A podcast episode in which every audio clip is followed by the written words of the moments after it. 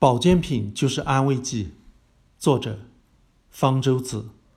文章写于二零一五年。近年来，从美国进口的各种保健品在中国卖得很火，特别是一些大品牌，例如号称美国保健品第一厂商健安喜生产的产品。很多人以为国产的保健品质量无保障，美国的保健品一定会比较可靠。其实不然。最近，美国纽约州检察长主持了一项调查，抽查检测了美国市场上最流行的一些保健品的成分。包括健安喜、沃尔玛这些大品牌，结果出乎意料，这些厂商生产的人参、银杏、圣约翰草、紫锥菊、巨叶棕等保健品，分别都检测不出这些草药的 DNA，也就是说，它们都不含有标识的有效成分，不管贴什么标签，成分都差不多，都是用辅料制成的，主要成分是大米、小麦等。其实就是同一种用辅料做的药片，给不同厂商贴不同标签。只有大蒜保健品真的含有大蒜。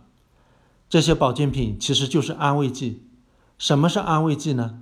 现代医学要认定一种新药的疗效，要求做有对照的临床试验，把患同一种病的病人随机的分成两组，一组服用要试验的新药，另一组服用与新药外观相同。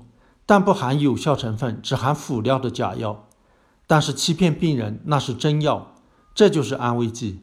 对许多疾病来说，服用安慰剂的病人在心理暗示的作用下，也有一部分病情会好转甚至痊愈。只有当服用新药的那一组病人好转的比例明显高于服用安慰剂的，才能证明新药的确是有疗效的。吃安慰剂的病人如果以为自己吃的是真药，病情也会好转，这叫做安慰剂效应。对保健品来说，安慰剂效应会更明显，因为吃保健品的人本来就大多是没病找病的健康人，对保健品效果的评价更为主观。在卖这些保健品的美国网站，可以看到很多消费者的正面评价，纷纷作证这些保健品如何有效管用。这里面有些也许是托。更多的则是真正的消费者，他们吃了不含任何有效成分的保健品，也觉得有效管用，这就是安慰剂效应。所以在现代医学看来，个案是证明不了疗效的，消费者、患者的证词更不足为凭。要证明一种药物、保健品是否真正有效果，必须通过有安慰剂对照的临床试验。即便保健品含有其标识的有效成分。也不能说明它就真的管用。目前并没有哪种草药类保健品被严格的临床试验证明了的确有效果。如果证明了，在美国就会获得食品药品管理局的批准，成为药物了。之所以作为保健品而不是药物来卖，就是因为还没有被证明了的确有效。按照美国的法律，药物上市前必须证明有效性和安全性，保健品则不必证明。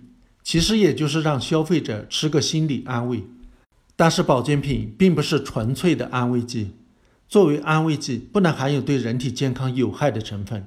而保健品虽然一般来说不含有明显的毒性，但不等于就没有毒副作用。实际上，很多保健品都已被发现了有很多毒副作用。